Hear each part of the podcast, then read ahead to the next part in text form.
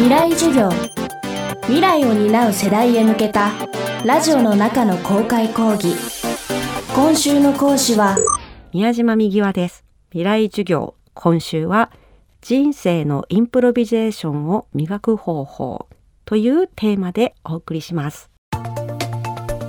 ニューヨークで作曲家ピアニストプロデューサーとして活動中の宮島右輪さん。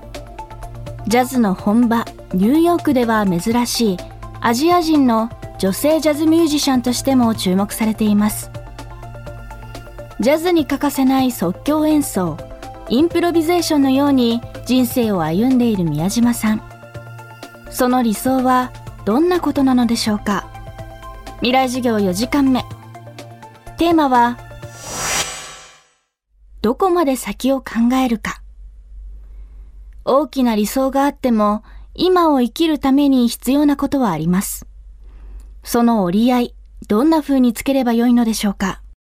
えっと、未来の予想図はあんまり書かないようにしていてそれこそアドリブで今起こったことに対応するっていうふうにするんですけど自分がなりたい人物像っていうのはあるんですよ。私はこういう人物になりたいっていうのは世の中に幸せな方の数が増えるっていうのをちゃんとやれてる人なるべくそれがいい形でやれている人でありたいであと音楽好きだから音楽でやりたいみたいなことだけは決まってるんですけどそこになんかボンボン何か困難を投げ込まれても投げ込まれた困難に対して一個一個こなしていくっていうふうにやるようにしてて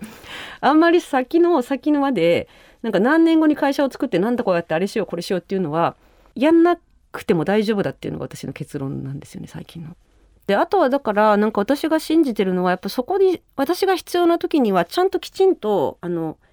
自分を見せて恥ずかしがらないで私はこういう人間なんで使ってくださいっていう立場でいて私を利用していいことができる時は使ってくださいっていうのをちゃんと言うっていうのをずっと続けていると私がフィットする仕事にピッて引っ張っていただけるようになるんでただ日本人はやっぱり和を持って尊しとなそうとしすぎて自分が出るのをやめちゃうんで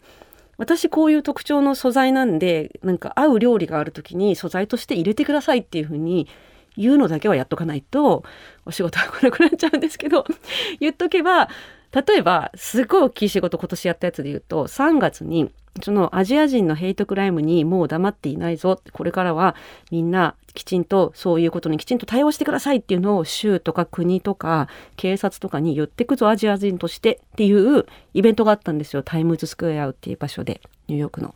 でかつ全米12都市をつないでリレーで12都市でずっとイベントをやり続けていってでニューヨーク版のやつはあの州知事とかあとミンジン・リーさんっていうあの韓国人のパチンコっていうベストセラー出された方とかあのそういう超有名人がいっぱい出てきてる中になぜか私出たんですよ。で州知事の前のスピーチと音楽担当が私でやるっていう のをやったやったんですけどそういうのとかも私がずっと私はそういうスタンスで音楽やってるからあのとにかくそういうことに使えることがあったら私を呼んでくれっていうのをいろんなところで言ってたらアジア人をサポートしてる音楽団体の人たちのところに今回のヘイトクライムのその件をやっているヘイトクライムに対抗するぞっていうイベントを主催している団体がこの音楽家とかアーティストの支援団体のところに連絡をしてきてそういうことに興味関心のあるアーティストいませんかといたら完全ボランティアになるけどタイムズスクエアのイベントに出てほしいんだけどっていう連絡をしてきた時に彼らがもうなんか1秒ぐらいであ右に連絡しようって思ったそうなんですよ。だからそういうことが言ってれば起きるからちゃんと自分がそれを言ってるかどうかの問題だけのような気がするんですよね。なんか念力で思っててもダメだからやっぱり分かりやすい言葉で分かっていただける形で出すそれはリクルートにいて広告とか編集をやっていたことによって本当に訓練させていただいたのでよかったです。自分が思い通りに生きるためには周りの人にその意図を伝えることが大切。そうした中、いいように使われないために心得ておきたいこと伺いました。集団でこううまく回そうとしてると器用な方ほど相手から求められてることをやって返しちゃう。不器用な方ってね逆にいいと思うんですよ日本だと。不器用な方は返せないんで自分ができることしかできないんでそういう方はいいんですよ。それだけやってって自分らしく生きられるから最終的には。でも日本で一番かわいそうなのは器用で人が求めてることを感じることができてしかもそれにたっぷり返せちゃう人っていうのは使われちゃうんで他人に。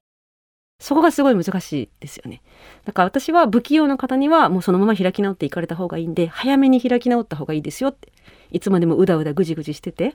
人のね、要望を汲み取れないとかそういうことでぐじぐじしてても何にも起きないから私はこういう人なんだ、個性的にやっていくっていうことでいいものを返していくんだって割り切る。で、器用な方は気をつけた方がいいですっていうのをいつも言ってるんですけど。ここまでとってもポジティブなお話をしてきた宮島さんですが、生きていると辛い場面に置かれることもあります。そんな時はどう考えればよいのでしょうか？あの、私結構簡単に具合も悪くなるし、私例えばあの、ついこの間も、すごく、なんでしょう、ネガティブ発言をしてきたりとか、攻撃してきたりする方と一緒の仕事があったんですよ。それ、そしたら、